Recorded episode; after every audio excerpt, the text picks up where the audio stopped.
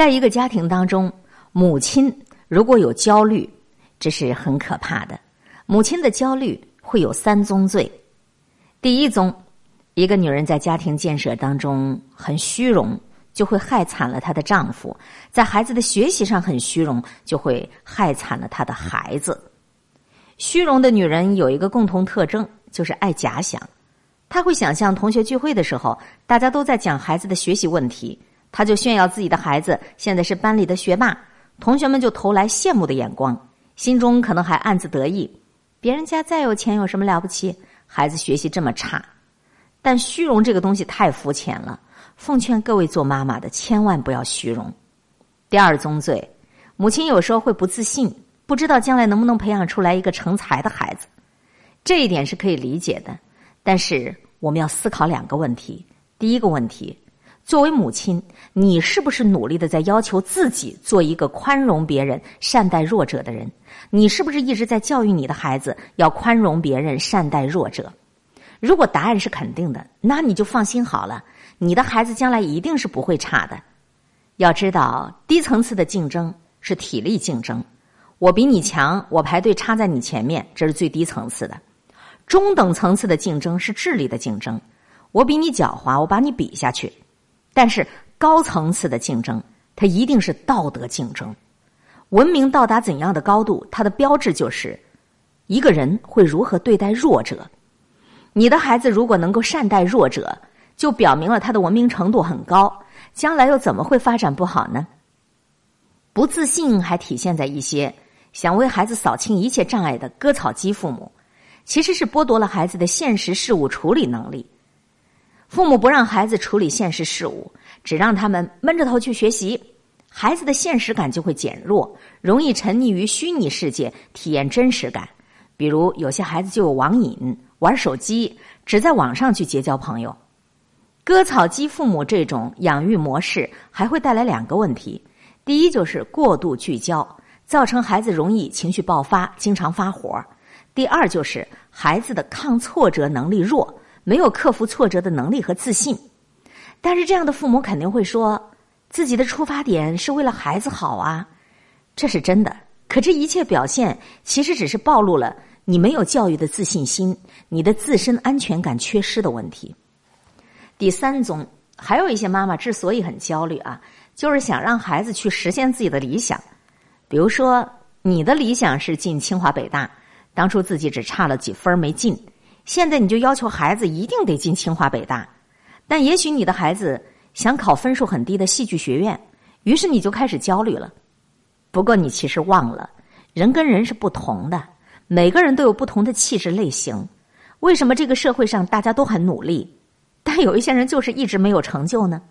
因为每一个人都是人才，但只有走对了地方，潜能才会被激发，将来才能走得更高，走得更远。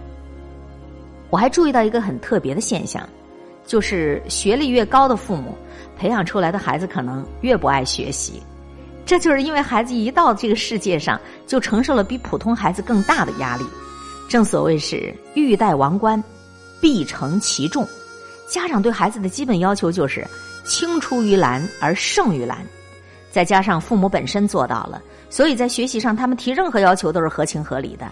于是就很容易出现一个假装无能的孩子，因为害怕父母对自己有过多的指望啊，所以就干脆放弃学习。当然，在目前社会的价值取向之下，要求全民竞争、超越、抢夺资源，这就不是个体能够改变的问题了。我们怎么办呢？让孩子愿意学习的前提，其实是我们做父母的先修炼到这两层境界。第一层境界就是做一个会疗伤的母亲。有一次，一个妈妈跟我说：“我觉得特别亏欠我们家孩子，我们家太破旧了，也没有买新房子。他的同学家里开出来就是好车，我们家也没有车。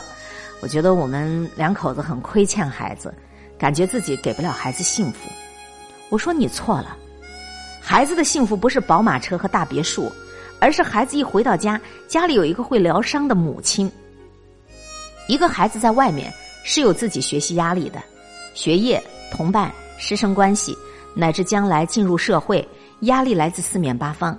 但每一次回到家，就回到了遮风挡雨的地方，还有父母亲给他疗伤。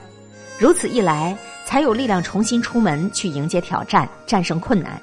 我们来举一个例子啊，有一个小孩子从学校回到家，跟妈妈说：“妈妈，我烦死了，我恨不得拿激光枪把学校所有人都射死。”如果说是一个不会疗伤的妈妈，那她一定会说：“你说你说的是什么话呀？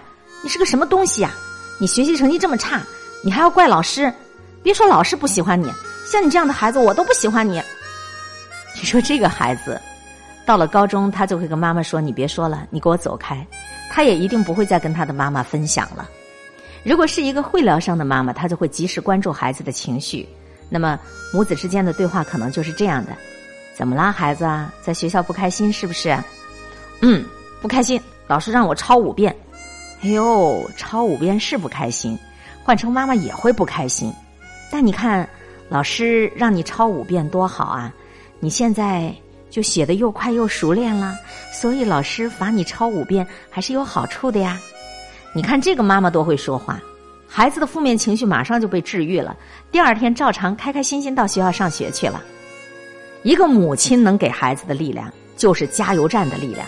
会疗伤的母亲，就会及时的疗愈孩子所受的伤，不至于让孩子伤痕累累，没有力量去面对困难和挑战。事实上，一个孩子真正的教育资源在哪里？不是他上了什么样的学校，一个孩子真正的教育资源就是他的母亲。所以，咱们当妈妈的一定要有这个意识，要不断的自我成长。如果做母亲的这个资源没有开发，就算你到处去用钱买教育资源、买一对一的老师，你的教育效果也不会太如意的。达到一种境界，做一个定海神针型的母亲。妈妈的情绪其实就是家庭的魂。一个妈妈把自己打理好了，也就是说，妈妈的情绪相对来说是稳定的，那么这个家也就稳定了，她的家庭就通常是一个比较和谐的家庭。好女人，往往是家里的定海神针。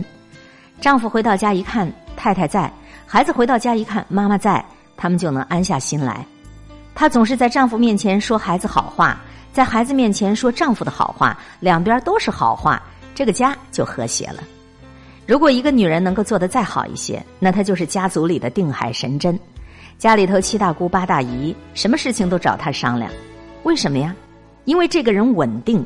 拿得定主意，让人心安呐。你可以想想看，如果回到小时候，你是不是也很希望有一个像定海神针一样的妈妈呢？我经常听到妈妈们抱怨说：“哎呀，我跟我们家那口子不为其他事情吵架，我们老是为孩子吵架，在孩子的教育上，我们的观点冲突很大。”这个问题太好解决的啦，家长会是谁开的？学习的事情谁打理啊？是妈妈。那就跟孩子他爸爸报喜不报忧。仔细想想，你们每一次商量就是吵架，但吵的问题真的是孩子吗？很多时候，夫妻不过是把孩子当做媒介来吵，但最后受伤的却是孩子。孩子就会想：哎呀，我就是个害人精，我要是学习好，他们就不吵了。于是孩子就陷入了无尽的自责和压力当中了，学习就更加搞不好。这个就是一个恶性循环了。所以归根到底啊。我们每一位做母亲的，都得要努力成长，都得要打理好自己的情绪，因为你的情绪实在是对你家的孩子太重要了。现在的孩子智商都特别高，很少有笨孩子。既然都那么聪明，那么他们的学习靠什么呢？其实啊，只要让他们心神安宁就可以了。未来看哪个家庭会打理孩子。也就是看他们是否知道孩子读书好的根本原因在哪，是否清楚的领悟到自己所营造的家庭环境和所有的努力，都是为了让孩子心神安宁。如果父母现在还在想着竞争、竞争再竞争，要争第一、争第二，这个也只能适用于十年前了。现在的孩子特征就是这样，你要逼他竞争，他就躺下来，索性不竞争、不学了。所以呀，你得要让他安心呐，先把他自己的内心调整好，成为一个有心理力量的人，这样的孩子就一定能够读好书，未来也一定会更美好的。与各位分享的这篇文章内容很长，影响孩子学习的心理问题，全都跟老母亲有关。孩子的注意力不集中，学得慢，很可能是有学习技能障碍。但是，孩子学习的三大心理问题——恐惧、不自信和焦虑，那就一定是背后老母亲的问题了。愿我们一起相互勉励，做有高层次、高境界的母亲。